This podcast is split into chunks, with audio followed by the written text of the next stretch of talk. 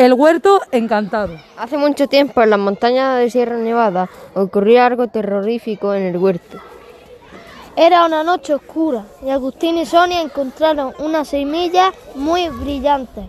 Mientras volvían a casa, decidieron plantarlas. Al día siguiente, asomaron a la ventana del dormitorio y se quedaron boquiabiertos de lo que estaban viendo.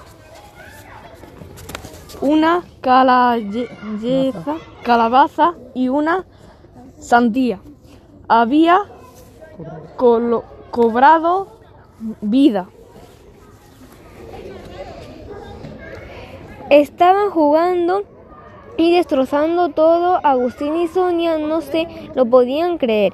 Se enfadaron, se enfadaron tanto que los, que los echó del huerto.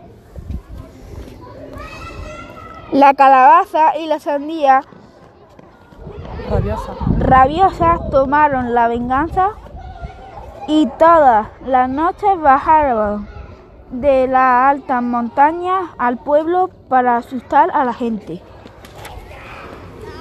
Un día, unos hermanos llamados Are y Apolo se las encontraron en su patio e hicieron amistad.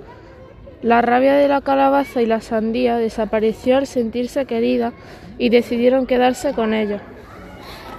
Es desde entonces que una vez al año, a modo de diversión, la gente del pueblo se disfraza de calabaza y sandía y salen a la calle a asustar. Fin.